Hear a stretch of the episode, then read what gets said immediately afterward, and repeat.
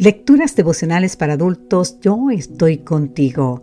Cortesía del Departamento de Comunicaciones de la Iglesia Dentista del Séptimo Día Gascue en Santo Domingo, capital de la República Dominicana.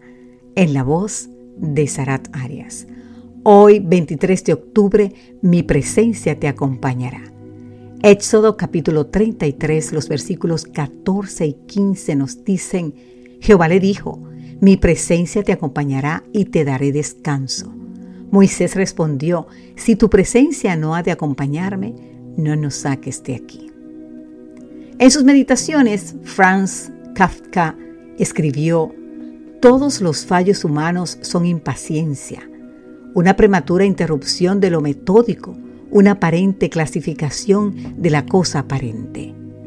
Si un grupo ha cumplido al pie de la letra lo dicho por Kafka, estos fueron los israelitas que se asentaron en la falda del monte Sinai.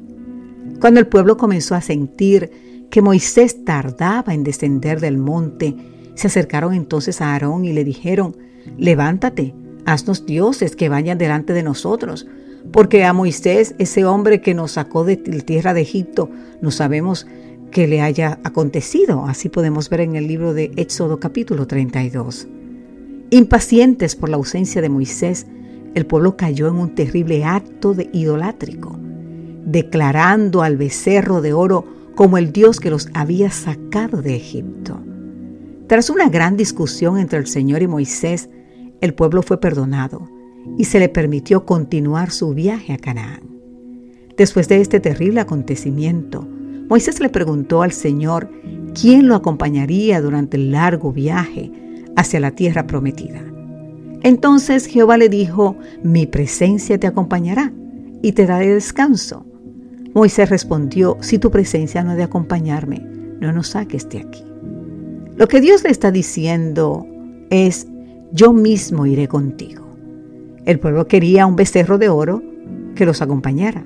Sin embargo, Dios pasa por alto la impaciencia del pueblo y decide no solo acompañarlos, sino ir delante de ellos como el Dios que, como dice literalmente Éxodo 34:7, carga el pecado de su pueblo.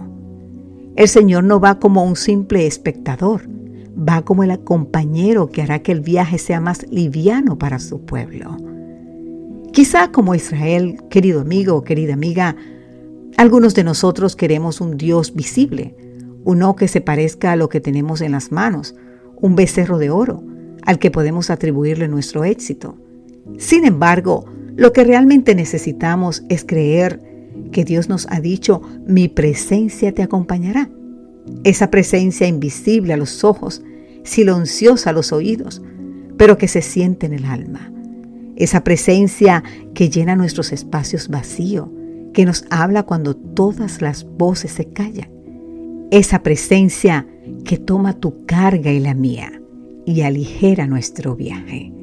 Que Dios hoy te bendiga en gran manera y recuerda que el Señor nos dice, su presencia nos acompañará. Amén.